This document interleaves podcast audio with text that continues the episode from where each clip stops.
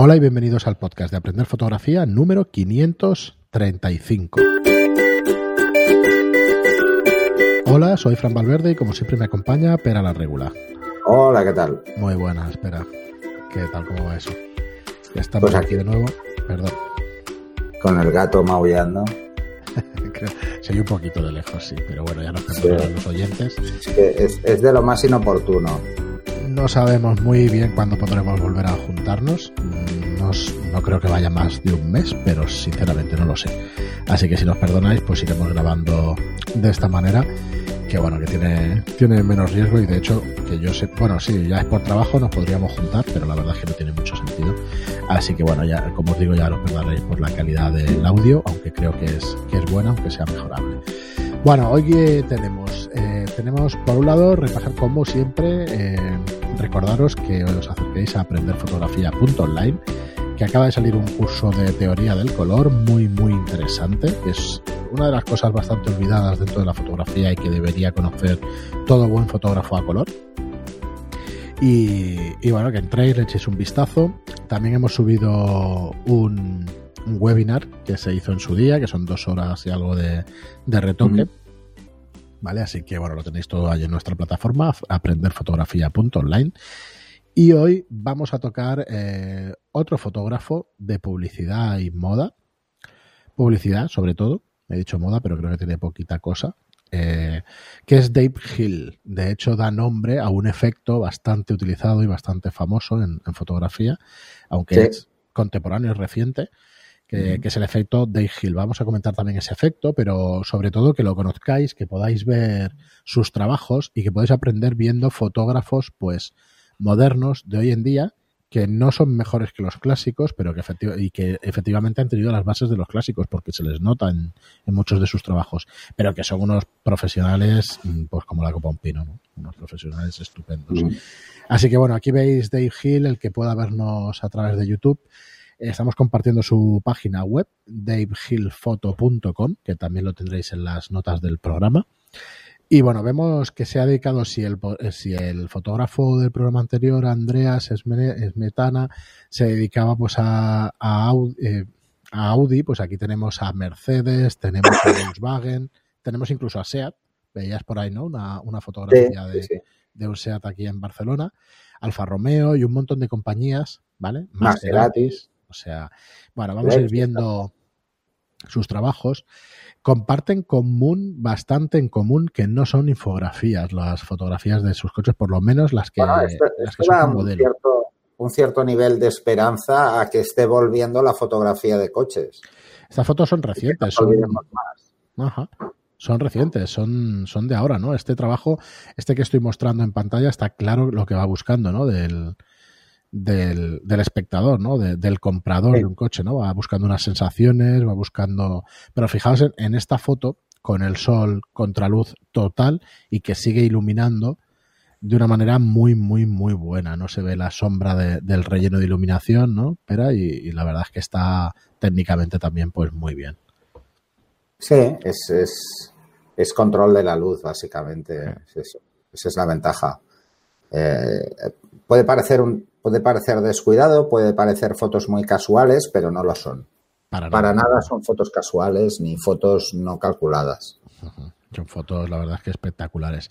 Entiendo que el portfolio de este hombre se basa en coches porque será lo que le dé de comer día a día y algo más de comer porque son grandes marcas, ¿vale? Pero tenemos, eh, tenemos también fotos de, de, otro tipo.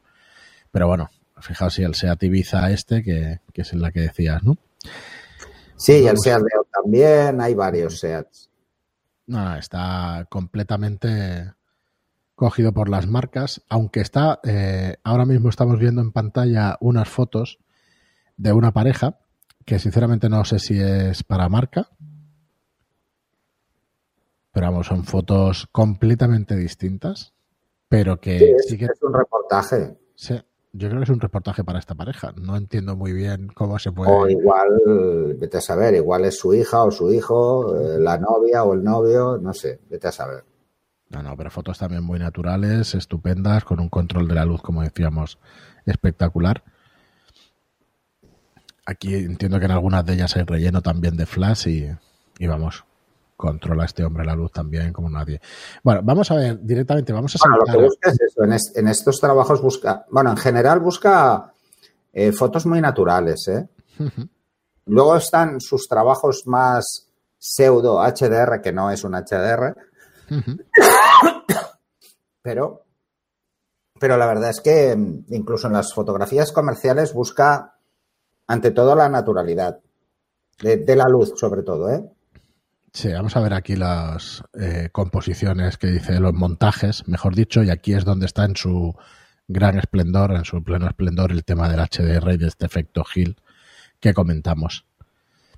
Son fotografías, esto sí es infografía prácticamente, no es infografía porque son composiciones de fotos y tal, pero esto es Photoshop puro y duro, ¿no? Sí, aquí hay un trabajo brutal de Photoshop. Eh, incluso en, la fotografía del Fiat este de la izquierda que acabas de pasar, el negro, este, la casa del fondo, si no recuerdo mal, eh, es, no sé si es la de psicosis. No, pero bueno, se parece muchísimo el estilo, es, es totalmente. Es el mismo estilo. Sí, la, acabo de ver por otra Suena que es de una película de terror, ¿eh? Si no es psicosis, será otra.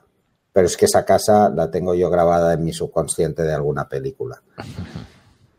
Bueno, pues ya veis, si, si lo veis en YouTube, el programa, estáis viendo pues fotografías imposibles dentro del agua, ¿vale? De luchas con, con escafandras y cosas así que son auténticos montajes. ¿Vale? Técnicamente, a ver, a mí no me parecen malas. Lo que es este estilo de, de HDR que, Voy a decir que le falta contraste, ¿no? El contraste lo tiene, ¿no? Pero no sé, no sé si me falta el punto negro en alguna de las fotos, como esta de, bueno, porque, del desierto. Bueno, porque el entorno también se lo da, pero luego tienes otras que el negro es. Sí, que el negro está. bueno, es un tema, eh, claro, no, no es real. El efecto no llega a ser real. Entonces es un efecto un tanto raro, pero bueno, que realmente ha creado una moda este hombre. Si buscáis efecto Dave Hill, pues vais a ver, os enseño un par de webs el, el estilo único del fotógrafo Dave Hill. ¿vale? De hecho, lo ha puesto de moda y aquí veis una serie de fotos que veíamos también en su web. No hace falta que nos vayamos a, otras. ¿vale? Y aquí otra página web donde eh, intenta emular o intenta explicar lo que es el famoso efecto Dave Hill, pero sinceramente creo que es mejor quedarse con, con el, original, porque fíjate esta foto, y esta de aquí, bueno, esta, esta es la misma, pero vamos, cuando te vas a ver otras fotos que intentan copiarle, pues la verdad es que no, no es exactamente lo mismo. Vale. Así que nada, para que conozcáis otro tipo de, fotógrafos que son de moda, que... están teniendo muchísimo éxito, pero es que es increíble que este hombre haga las fotos que hemos visto de la pareja, que son no tan naturales. ¿eh? bueno, esto, esto dice mucho de él. Sí. Esto es por lo que le pagan y probablemente lo otro lo hace porque le gusta. Es un tío que se ve claramente en estas fotos que el dominio de Photoshop que tiene es espectacular. Eh, ¿Crees que igual lo tiene contratado, no? ¿O crees que él mismo tiene que controlar para decirlo? Yo creo que sí, que tiene que controlar.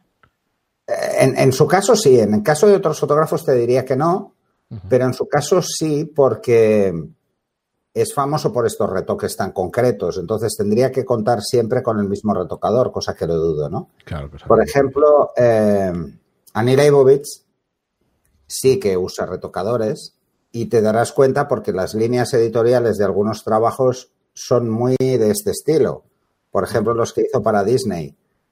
Y sinceramente, mm, bueno, no lo sé, porque me podría sorprender, pero son trabajos muy recientes y, y Annie siempre ha sido como muy reacia a este tipo de cosas, pero evidentemente el mercado manda y si le pagan por hacer esto, lo hace.